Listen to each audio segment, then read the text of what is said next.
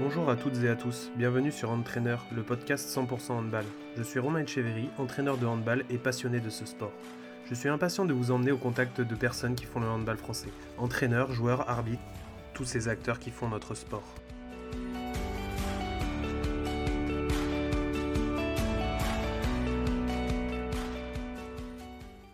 Bonjour à toutes, bonjour à tous. Aujourd'hui, nous recevons Jérémy Roussel. Donc bonjour Jérémy. Bonsoir. Alors déjà, je vais commencer par te demander comment tu vas. Euh, plutôt bien, plutôt bien, raisonnablement. Oui, la, saison se termine, du coup, tu es un petit peu, euh, un peu plus tranquille sur cette fin de saison là Oui, alors la compétition est terminée depuis, depuis deux, trois semaines. Et là, avec les, jeunes, on continue à, s'entraîner. On en profite pour, pour faire un peu de muscu et les développer un peu au niveau musculaire. Ok. Alors, euh, ce que je te propose dans un premier temps pour nos auditeurs, ben, c'est un petit peu de te présenter, présenter ton parcours. Euh, ben, moi, j'ai 44 ans. Je suis papa de deux filles. Euh, je suis fils de, de handballeur et d'enseignant et petit-fils d'immigrés du côté de, de, ma mère. Et donc, j'ai commencé le handball très tôt. Pourquoi j'avais choisi cette discipline? Je pense plutôt que c'est la discipline qui m'a choisi. J'ai accompagné mon père au bord des terrains, euh, il m'a amené partout en déplacement, donc euh, j'étais un peu conditionné.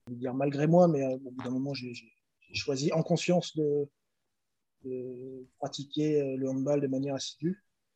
et donc, en tant que joueur, j'ai suivi tout le. un pur produit fédéral. J'ai suivi tout le parcours fédéral, toutes les sélections jeunes, 15 à 21 ans. Puis après, j'ai fait une carrière pro relativement moyenne en alternant les clubs de D2 et D1.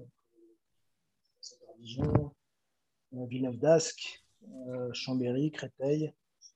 Euh, j'ai fini ma carrière de joueur à, Aurillac. Une aventure assez incroyable. De N2 à, D1 en, 5 ans. Et bon, malheureusement, ça s'est terminé de manière abrupte avec un, dépôt de bilan. Moi, sur la dernière année au club d'Aurillac, quand on est passé de D2 en D1, j'ai pris le costume d'entraîneur. J'ai arrêté ma carrière à ce moment-là, relativement jeune, à 30 ans. Donc j'ai commencé ma carrière d'entraîneur à, Aurillac. Le, dépôt de bilan m'a obligé à, m'exiler. Euh, donc ensuite, je suis allé à Aix-en-Provence, Aix pendant presque 4 ans. Euh, après, je suis allé à, Metz. Euh, C'était à l'heure actuelle ma seule parenthèse féminine, mais, mais euh, euh, j'y reviendrai euh, si l'occasion se présente avec plaisir. Chartres, Massy, et me voilà à Saran pour, pour m'occuper du centre de formation. Ok, alors moi j'ai vu que la première année à Aurillac, tu étais en duo, je crois. Oui, oui. C'est ça. Après, et l'année d'après, tu as pris les rênes tout seul. Oui. Je voulais, savoir un petit peu euh, bah, quelle différence tu avais perçue entre euh, bah, un coaché à deux comme ça euh, et, après avoir les rênes un peu tout seul. Il y, a une différence déjà entre être, être l'entraîneur principal et ne pas l'être. la pression n'est absolument pas la même. et après, il y avait une différence aussi de, contexte. La première année, c'est fait dans un contexte d'euphorie suite à une montée et à une aventure incroyable avec une équipe euh, extraordinaire. Et la deuxième année, il fallait, euh, il fallait couper le bateau, il fallait euh, tenir la barre dans la tempête. donc ça a été, ça a été très riche. Moi, j'ai fait mon baptême dans ce contexte-là, avec des problèmes financiers, avec avec une, préparation qui s'est faite sans savoir si on allait avoir le droit de repartir ou pas. Voilà, donc une, saison euh, bon, à la fois difficile et en même temps euh, euh, très, très riche pour le jeune entraîneur que j'étais. Et du coup, tu t'es retrouvé à coacher des gars avec qui tu avais joué? Oui, oui, oui, avec qui je faisais le con dans le bus au fond. ouais, ça, c'est, ça doit être particulier aussi. Qui n'est pas simple, ouais, qui est pas simple.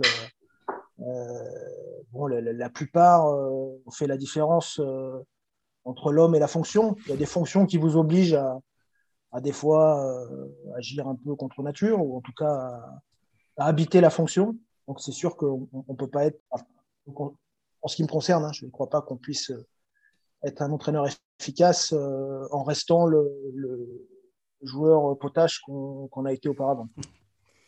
Alors, avant de te poser des questions un peu plus générales sur, le, sur la fonction d'entraîneur et sur le hand, je voulais aussi te poser une question un peu plus précise. C'était bah, tes années au Pays d'Aix, forcément. Tu as eu un petit peu de matériel entre les mains, notamment les frères Karabatic. Donc, je voulais savoir si, justement, bah, quand l'entraîneur que tu as été d'Aurillac qui se retrouve à entraîner des mecs qui sont euh, plusieurs fois champions du monde, euh, champions olympiques. Euh, est-ce que ça, change? Est-ce que c'est différent d'appréhender ce genre de joueur? Évidemment, mais avant, avant de travailler avec Nicolas et, Lucas, il, s'était passé des choses avant. J'étais arrivé en cours de saison à Aix. L'année d'après, on avait eu qu'une montée.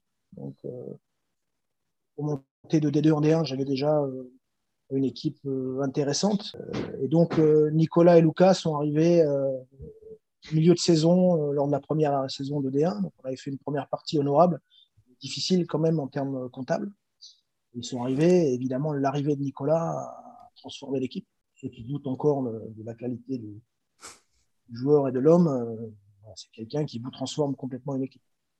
et donc moi, même si j'avais déjà un peu plus d'expérience, mais, mais je n'avais pas 35 encore, donc j'ai cumulé encore euh, jeunesse et, malgré tout une expérience. Donc c'est plus lui qui, qui m'a apporté euh, durant les six mois qu'on travaille ensemble que moi qui lui ai appris des choses. Euh, mais là aussi, c'était intéressant. C'était très intéressant. Je, pensais maîtriser beaucoup de choses tactiquement, mais je me rendais compte qu'il y avait encore des choses à aller chercher. Et puis, et puis quand on a un leader comme ça dans une équipe, il faut accepter de lui laisser les clés c'est pas toujours simple, mais il euh, faut accepter que, que soit lui finalement le, quelque part le boss. Comme quand Jordan euh, était au Bulls, ou, pas quel exemple je peux trouver encore, mais quand Tony Parker euh, est en équipe de France. Même, même Onesta lui avait laissé une partie des, des clés, j'allais pas moi lui refuser. Ça aurait été bien, bien idiot de le faire. mais c'était évidemment très, très intéressant. Et puis, le, club, à ce moment-là, je pense, euh, on peut changer de dimension. Ok. Euh, alors, sur une question un peu plus générale, euh, je voulais savoir quelle était un petit peu ta philosophie de coach? Comment tu gérais tes équipes? Comment toi, tu, tu appréhendais ce qu'est ce qu'est être coach? Ah, c'est une Alors, coach ou entraîneur ou, ou manager? On, est sur des sur des appellations différentes. mais Tout à fait. prendre au sens large. Moi, euh, la conception, elle évolue un peu quand même au fil, au fil de l'expérience, au fil des, parcours. Et puis, euh, quelquefois, on a des convictions, et puis quand on creuse un peu les convictions, on se rend compte que, c'est beaucoup plus compliqué que ça. Donc, les, convictions, elles sont plus aussi solides qu'avant. Malgré tout, euh, tout part du, jeu de la conception du jeu, dans un premier temps. Je me pose toujours la question de. Enfin, je me suis longtemps posé la question, pour y trouver des réponses, de à quoi on peut servir? Qu'est-ce qui peut bien justifier que, des gens nous donnent de l'argent pour jouer au handball? Au moins, on fait partie de l'industrie du spectacle. Donc, euh, les gens euh, qui payent euh, des billets pour venir voir un, match de handball, bah, ils veulent passer un bon moment. Donc, qu'est-ce qu'on entend par passer un bon moment? C'est ils veulent vivre et partager des émotions. C'est important qu'on soit en mesure de, de les faire vivre, ces émotions, de les transmettre, d'être un peu expressif dans notre manière de, de jouer, dans notre manière d'interagir avec, entre nous et avec le public. Ils, veulent voir, moi en tant que spectateur en tout cas, quand je vais voir un match sport quel qu'il soit, j'aime la virtuosité, j'aime la technique bien maîtrisée. Ils veulent voir des joueurs qui techniquement maîtrisent ce qu'ils font, sont capables aussi de créativité, de surprendre et ce qui est vrai au niveau individuel doit être vrai au niveau collectif. J'aime aussi beaucoup les, belles actions collectives, euh, euh, les combinaisons bien maîtrisées, euh, le jeu de passe, et ça, quel que soit le sport. Et, la dernière chose, je suis attaché à la notion de combat. Je pense que nous faisons un sport collectif de combat. Et le combat, la combativité, elle fait partie, du, fait partie complètement du, spectacle. Je rajoute encore un point. Euh, ça, c'est un niveau plus, plus relationnel, plus en termes d'état d'esprit. je crois qu'on est dans un monde qui, malheureusement pousse un peu à, l'individualisme. Et, si les gens viennent voir des sports collectifs, c'est justement pour voir des gens différents euh, s'associer, collaborer, euh, faire preuve d'une certaine harmonie l'espace d'un match. Euh, donc ça, ça colore beaucoup la manière dont je conçois le jeu, cette conception-là. Ok. Et ensuite, bah, le, mode de management, il va évoluer en fonction du niveau de maturité de l'équipe. On parlait tout à l'heure de Nicolas. Il est évident que, si tu as, euh, si as 5-6 joueurs, euh, une trentaine d'années, euh, avec un, niveau d'engagement, un niveau de maîtrise important, tu ne vas pas être dirigiste dans ta manière de fonctionner avec eux. Et inversement, là, j'ai des, jeunes qui sont âgés entre 17 et 21 ans. Là, je suis un, peu, un peu, plus direct, euh, beaucoup plus direct, beaucoup plus dirigiste. Euh, donc, le, management, il va, il va évoluer en fonction de, de, des caractéristiques de l'équipe. Et, dans l'équipe, en fonction de, bah, des niveaux de maturité individuels, en fonction de, des agendas et des motivations de, chaque. Euh, malgré tout, j'aime passer du temps en préparation pour, euh, euh, avec l'équipe pour définir avec eux les valeurs, les ambitions qu'on peut se, fixer, la manière dont on souhaite s'y prendre, quel handball on veut pratiquer. toutes ces questions-là, j'aime bien que les joueurs y prennent part. J'ai tendance à penser que ceux qui doivent appliquer certaines choses doivent participer à, l'élaboration de ces choses.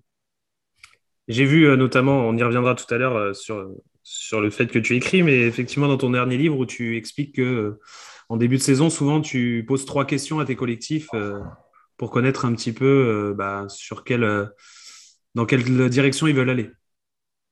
Oui, j'aime bien qu'ils s'impliquent. j'aime bien que chacun y trouve du sens.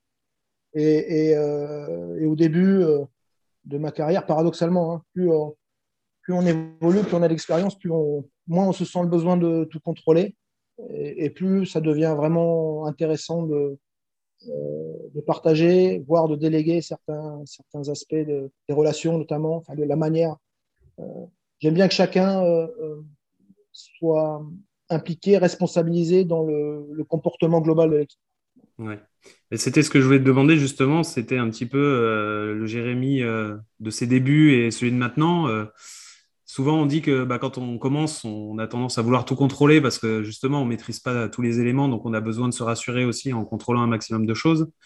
Et, et je me doute que maintenant, avec l'expérience, tu es plus, enfin, es plus amené à, à, pouvoir un petit peu laisser la créativité s'installer, quoi. Oui, même si j'aimais beaucoup la créativité, alors j'aimais surtout la mienne. Euh, mais euh, oui, j'ai l'impression enfin, c'est pas une impression, plus de maîtrise, moins de contrôle. Euh, quand on débute, on a besoin de prouver, on se sent le besoin de prouver à tout le monde qu'on est légitime à notre place, on n'en est pas sûr nous-mêmes. il faut du temps pour, parfois beaucoup de temps pour dépasser ça. Et après, bah, c'est le, principe même de l'intelligence collective. La diversité, des points de vue un peu différents, voire divergents, peuvent amener quelque chose de sympathique, plutôt que de, en tout cas de plus efficace. D'avoir uniquement l'avis, les convictions d'une personne. Mais ça, c'est à manager quand même, c'est pas, pas si simple. Et euh, justement, pour revenir au terme que tu employais tout à l'heure, donc on parlait de manager, d'entraîneur, de coach. Euh, comment toi, tu vois les entraînements? L'entraîneur que tu es toi sur tes séances, euh, comment tu, tu gères les choses? Ah, je... intensité et qualité. Voilà, c'est deux choses, euh, choses avec, parfois le curseur qui est plus mis sur l'intensité. Euh, enfin, il faut mettre de, même dans l'intensité, il faut mettre de la qualité, mais, parfois on va faire baisser un peu le niveau d'intensité, évidemment, puis on va se rapprocher euh, du match. Il ne faut, pas être tout le temps à fond, mais intensité et qualité. Donc, euh, ça, c'est deux choses essentielles. Après, euh, j'essaie de ne pas oublier que j'ai été joueur je, détestais euh, anticiper ce qu'on allait faire être dans, quelque chose de, répétitif, de routinier. Donc, je m'attache à, varier mes, séances, à varier mes situations pour justement euh, éviter qu'une routine s'installe et, garder tout le monde en, alerte. J'aime varier euh, les situations, même si on peut travailler autour, on peut travailler un même thème en variant les situations, évidemment. J'aime varier les rythmes aussi dans la séance et dans la semaine. Ok. Euh, alors, je vais te poser une question euh, un peu plus précise euh, sur un, poste particulier. C'est le poste de gardien de but. Je voulais savoir un petit peu toi comment tu voyais les gardiens de but et, et sur l'entraînement notamment, puisque de plus en plus les clubs s'attachent à avoir des entraîneurs spécifiques pour ce poste. quelle est ta vision toi sur ce poste? Je pense que j'ai encore des progrès à faire sur l'accompagnement des gardiens de but tous les clubs n'ont pas la chance d'avoir un spécialiste poste pour, pour les accompagner. C'est dommage. Je crois que de plus en plus, on doit y venir, il faudra y venir. Qu'est-ce que je peux en dire? Bon, on, passe, on passe du temps avec eux. Euh, sur la... Il faudrait que tu interviewes les, gardiens qui ont bossé avec moi. Ils répondront de manière plus objective et plus précise. Euh, on passe du temps avec eux euh, sur, sur l'échauffement gardien. On fait jamais des échauffements, des échauffements gardiens une colonne centrale. Euh, toujours, euh, elles sont toujours assez riches en termes de, prise d'infos, de déplacement, d'enchaînement de, d'enchaînement de, tâches. Euh, il y a un travail de vidéo, évidemment. J'ai quelqu'un avec moi qui en charge ça, à la fois sur l'analyse des adversaires, mais aussi sur les, retours de la prestation. Il y a beaucoup de travail de relance pas original, mais je, suis assez attaché à la, vitesse, euh, la vitesse d'exécution. Donc le gardien euh, doit être quelqu'un qui, impulse euh, cette énergie-là au moment de passer de la défense. mais c'est alors moi j'essaie après aussi beaucoup de me documenter pour quand je leur donne des consignes, a des choses qui ont du sens. Dans ma formation, j'ai peu eu de ressources ouais. le gardien de but. Comme beaucoup de choses d'ailleurs. Je me suis formé un peu de manière autonome. Ok. Euh, bah, justement, on parlait des staffs euh, avec l'entraîneur de gardien de but. Euh, sur ces dernières années, on voit que les, les staffs ont beaucoup évolué, sont beaucoup enrichis en termes numériques. Comment toi, tu, tu perçois ça? Ah, Alors moi, je, je, si j'ai fait un sport collectif, c'est pour être avec les autres. Et je m'emmerde, si, j'entraîne tout seul, je m'emmerde. Euh, je m'emmerde jamais. Mais je préfère, euh, j'aime l'idée de créer une équipe pour accompagner l'équipe. Euh, j'aime cette idée-là. et donc, j'adore le, travail en staff. J'adore ça. Je tout seul, mais j'ai déjà fait. Ce qui m'intéresse, c'est travailler en staff. Entourer de compétences, puisse des, fois se prendre la tête pendant des heures sur, sur un sujet, qu'on puisse ne pas être d'accord, qu'on se nourrisse mutuellement. J'aime l'idée de créer une équipe. Euh, alors, pardon. Oui, vas-y, vas-y. Pour être plus précis, non. Donc, le staff en général, c'est un, entraîneur adjoint, un préparateur physique, un kiné et parfois un, entraîneur. Euh, suivant, le, suivant le profil de l'entraîneur adjoint, parfois on peut y rajouter spécialiste d'un domaine particulier. La vidéo, ça peut être gardien de Toi, tu as tout ça sur le centre de formation de Saran? Euh, On a un préparateur physique, ouais. ouais. J'ai Alexis Poirier, qui, euh, qui, est un ancien gardien de but, euh, qui, est mon assistant et qui s'occupe donc aussi de, de, du travail spécifique des gardiens. Et on a un kiné qui est salarié du club, mais qui travaille aussi également avec l'équipe. D'accord. Ok. Euh, je voulais savoir si toi, euh, en tant que manager et ancien joueur, tu avais des routines particulières les jours de match? Maintenant, oui.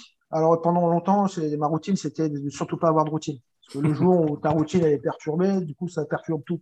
J'essayais de pas me laisser euh, enfermer dans, dans, une routine particulière, ou pas avoir des choses fétiches. mais maintenant, je m'attache à m'isoler pendant une dizaine de minutes euh, pour, faire un peu d'aspiration, ça comme on veut, la cohérence cardiaque ou méditation de pleine conscience, mais pour, vraiment euh, préparer mon corps à, rester calme. Alors moi j'ai de l'énergie, c'est ma force, mais cette énergie peut déborder un petit peu. Euh, j'arrive à la, à la contrôler. D'accord. Ça, ça m'aide. Je voulais savoir si tu avais une petite anecdote à nous raconter de tes années de coaching, une petite histoire qui t'a marqué dans le hand. Est-ce que tu arriverais à nous, nous en citer une? J'en ai plein. Alors, j'ai. Bon, Nicolas, il va me pardonner s'il écoute Nicolas Karabatic. Euh, six mois formidables. Et puis, il y, a, une fois où. le titre de mon livre, Rester confort dans l'inconfort, et il s'applique très bien à cette situation. On fait un entraînement public. Euh, il y a 400 personnes. Euh, et puis, on finit par une petite séance d'opposition, une petite séquence d'opposition. Et à un moment donné, je siffle un marché à Nicolas. Lui pense qu'il n'a pas marché. Donc, euh, donc sur la, lance du, gardien, il shoot dans la balle. Euh, donc moi, je minute et il n'est pas sorti. Et on fait 400 personnes et là, on se sent bien, bien Qu'est-ce que je vais faire? Moi, Je ne suis pas le, sortir de l'équipe week-end. C'est impossible. Euh, je ne vais pas me prendre la tête avec lui pour tout le monde. Donc là, on est, coincé. En même temps, euh, tous ses coéquipiers me regardent et il faut que je prenne une décision. Donc, on avait bien coincé. Pour le lendemain, euh, je vais voir pour s'excuser. Donc, je dis ça en, rappelant bien que, que ça a été euh, un, une exception parmi. Euh, bien sûr. Moi, c'est une autre avec les, avec les filles. J'ai fait beaucoup, euh, beaucoup les garçons. Euh, avant un match, je ne sais plus lequel. J'ai préparé mon discours, discours bien son haleine. et puis j'ai ponctué mon discours, j'ai terminé mon discours par, un bon match, les gars. Il a saboté tout ce que j'avais pu dire avant. C'est sympa. Et, et, alors, du coup, bah, peut-être que tu as déjà partiellement répondu à cette question, mais on ne sait jamais. Peut-être qu'on va être surpris. S'il y avait un joueur ou une joueuse qui t'avait vraiment marqué, que tu avais à retenir de ton parcours? Ah, il y en a beaucoup. Hein. Il y en a beaucoup. Un. Il y en a vraiment beaucoup qui, m'ont bluffé. Euh... Ah, euh, Stojanovic, qui était euh, demi-centre à Aix, euh, qui est pour moi un véritable génie, capable de, faire des choses que personne ne savait faire, capable de jouer de faire la différence sur, sur très peu d'espace. Euh, bon, les, systèmes, ça l'emmerdait, hein, les enclenchements l'emmerdaient, mais, euh, un vrai génie, un vrai génie. Je pourrais en citer plein d'autres, mais je vais citer lui. Et euh, chez les filles, la grosse, la grosse, tempérament, par son sérieux, euh, par son efficacité aussi, était une joueuse. Très intéressante. Ok. Alors, on va mettre un petit peu de côté la partie hand euh, avant de revenir aux questions des auditeurs, mais je voulais revenir un petit peu sur la partie euh, Jérémy, écrivain, auteur.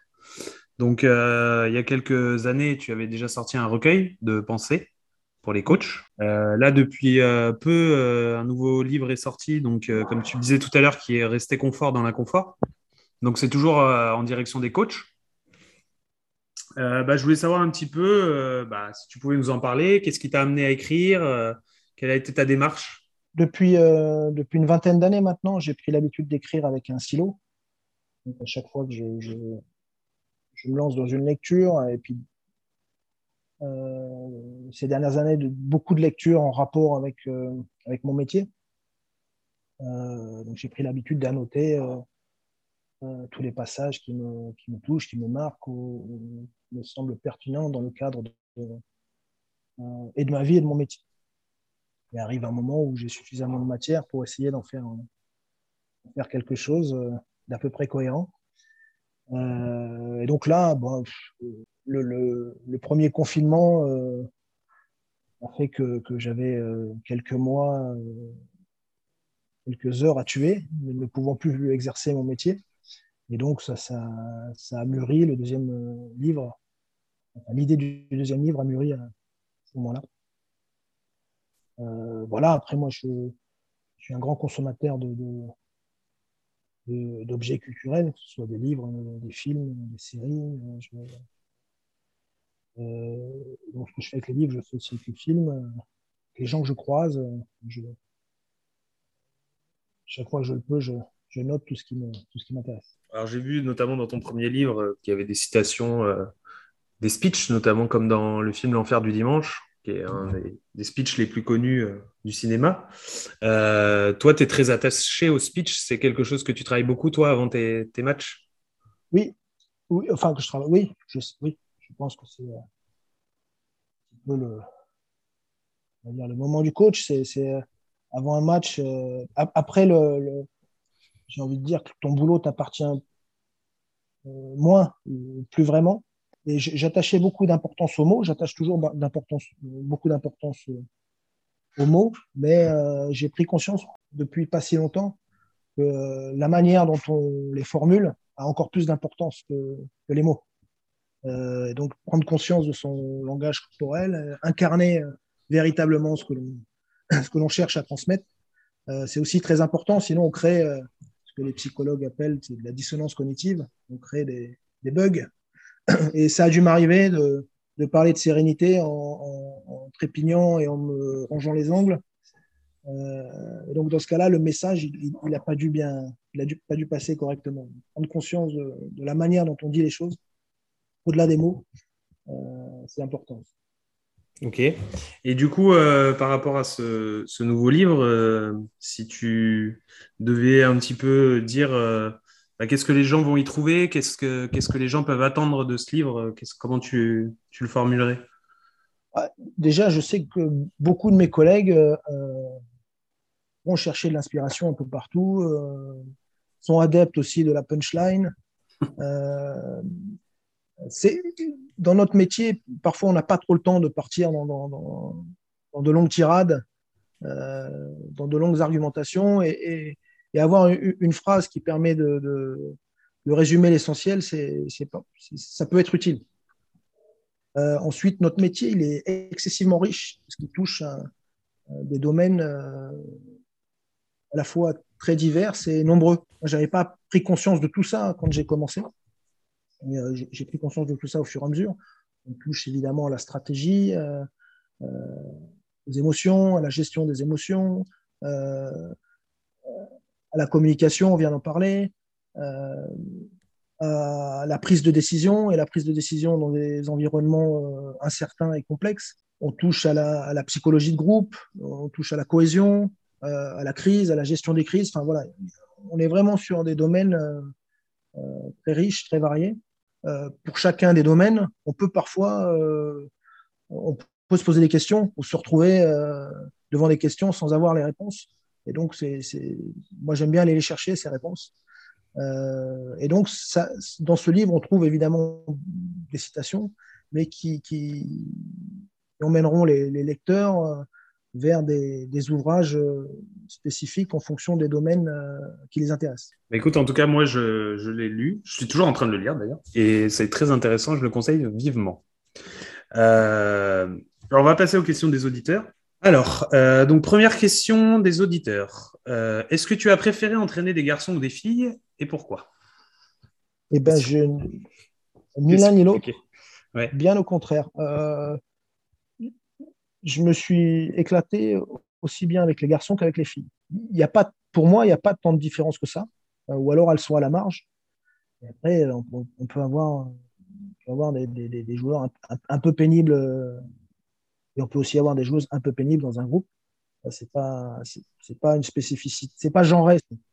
Euh, donc vraiment, j'ai pris énormément de plaisir à entraîner également les filles. Je ne peux pas dire que je préfère l'un ou l'autre. Pour moi, il n'y a pas une, énorme différence. Il y a des différences dans la manière peut-être euh, dans la posture. Euh, mais sinon, euh, l'exigence, on peut l'avoir de la même manière avec les filles qu'avec les, avec les garçons. Et on peut s'amuser aussi bien avec les filles qu'avec les garçons. Ok. alors, deuxième question. Donc, tu le disais, tu as fait le parcours de formation assez classique. Donc, tu es passé par l'équipe de France junior. Et la question, c'est quelle différence tu verrais entre bah, une équipe de France junior de l'époque et une équipe de France junior maintenant, notamment sur les joueurs et, les profils de joueurs? Je pense que le handball va plus vite. Le handball va plus vite, euh, qui a sans doute plus de maîtrise technique euh, maintenant. Euh, Maintenant, je trouve le jeu euh, peut-être moins, moins créatif, ou en tout cas, euh, je trouve qu'il y a une espèce de conformisme. Euh, alors peut-être sur les juniors, ça ose un peu plus. Je sais qu'en équipe de France junior, en tout cas sous l'air Rick Quintin, il défendait plutôt étagé en alternant zone et, et homme à homme. Mais je trouve que le jeu, c'est quand même pas mal uniformisé. Mais c'est difficile d'y répondre, mais je pense que le jeu est allé dans le sens de plus de vitesse, plus de maîtrise technique, euh, parce que plus de professionnalisme aussi. Euh, moi, quand j'étais junior, le centre de formation n'existait pas. Passer directement de pôle à, senior. Les centres de formation, on se mérite là, c'est qui permettent à des joueurs d'aguerrir leur technique sans trop de pression, de pouvoir continuer à, à tenter des choses, à, consolider leur, leur, maîtrise technique, ce qui n'était peut-être pas le cas. Alors, est-ce que tu es plus épanoui dans l'entraînement d'adulte ou dans la formation? Le problème, c'est que j'aime les deux. Euh, donc, je suis tiraillé entre deux forces, euh, deux envies. Euh, il faudra bien que je, je, je, décide à choisir. je, je m'amuse vraiment à entraîner, accompagner les jeunes. C'est vraiment très, très sympa. Après, bon, peut-être que ça va me démanger de retourner au feu. Quelqu'un m'a dit, euh, non, c'est dans, je ne sais plus où j'ai entendu ça, parler de citation, mais l'endroit où les, bateaux sont le plus en sécurité, c'est quand ils sont amarrés au port. Euh, mais ils ne sont pas faits pour ça. Donc c'est très agréable. C'est calme. Euh, est-ce que, j'ai envie de rester au calme je, je, je sais pas. On verra. Alors, est-ce qu'il y a un joueur que tu rêverais d'entraîner? Disons que avoir Luxtin dans l'équipe, c'est quand même quand on quand on aime euh, le jeu rapide, euh, c'est pas mal quand même. Ouais. C'est euh, la créativité, c'est c'est intéressant. Alors pourquoi cette passion pour l'écriture et, les grandes citations, discours? Alors j'ai pas une passion pour l'écriture, j'ai une passion pour la lecture. Ouais. donc je, je me considère pas écrivain. Je, je me considère plus comme un passeur, euh, comme quelqu'un qui, qui, partage euh, ses découvertes ou ses coups de cœur, mais je me considère pas comme un, certainement pas comme un écrivain. J'ai trop de respect pour tous ceux que je, lis régulièrement pour me prétendre être euh, un écrivain. donc j'ai plus une passion pour la lecture que pour l'écriture. Ok. Est-ce que tu écoutes des podcasts? Oui. Lesquels Ah, je suis un, euh, pas mal de podcasts sur France Inter. Ouais. Euh, affaires sensibles, euh, notamment. France Culture, un peu aussi. la série documentaire. les podcasts de Étienne Klein aussi sur Autour de la science. on écoute un aussi sur Spotify, Philosophie sexy, qui, est, qui, est, intéressant. J'écoutais l'émission L'œil du tigre sur France Inter aussi, qui est une émission sportive excellente. C'est le dimanche soir. Euh, et puis un dans lequel euh, je vais passer, je, s'appelle La Colle, qui est, un podcast que euh, produit et qui est mis en place par le directeur de l'école de commerce de, de l'ISC Orléans. Voilà, qui, qui, qui, interviewe des intervenants très intéressants, de profils divers. Euh, s'il y en a un que je peux conseiller aussi, c'est euh, Sur les épaules de Darwin. C'est une émission France Inter. On trouve euh, sur Spotify aussi sans problème. voilà. Un consommateur de podcast. Eh ben, c'est très bien. tu pourras écouter celui-là maintenant aussi. Oh, bah oui. alors, alors bah, pour terminer l'émission, comme traditionnellement, c'est toi qui vas avoir le, mot de la fin. Donc, je te laisse nous dire euh, ce que tu veux. Nourrissez-vous intellectuellement. Pour tous ceux qui, entraînent, qui encadrent, euh, c'est important de, se nourrir de, beaucoup de choses, euh, de, ses équipes, des, joueurs qui composent l'équipe, de, son staff. Important de se nourrir de ce que les autres sont dans la même discipline, dans le même métier, de ce qu'ils pensent, de ce qu'ils font, de ce qu'ils ont mis en place, euh, de se nourrir aussi d'autres disciplines sportives. puis se nourrir aussi de, de, discipline tout court. c'est un, métier qui nécessite d'être inspirant, et donc il faut, il faut se nourrir pour pouvoir nourrir les autres. et c'est un métier aussi qui, demande de l'énergie, donc il faut prendre soin de son énergie. Ouais, ce que je peux ajouter d'important, c'est que nous sommes dans un monde qui est, complexe, incertain, dans un métier qui est complexe et incertain. Il n'y a rien de plus incertain qu'un résultat sportif. les équipes pro, elles sont très changeantes. Euh, donc c'est compliqué de, trouver des points d'ancrage euh, euh, dans ces équipes, de trouver des points d'ancrage géographiques.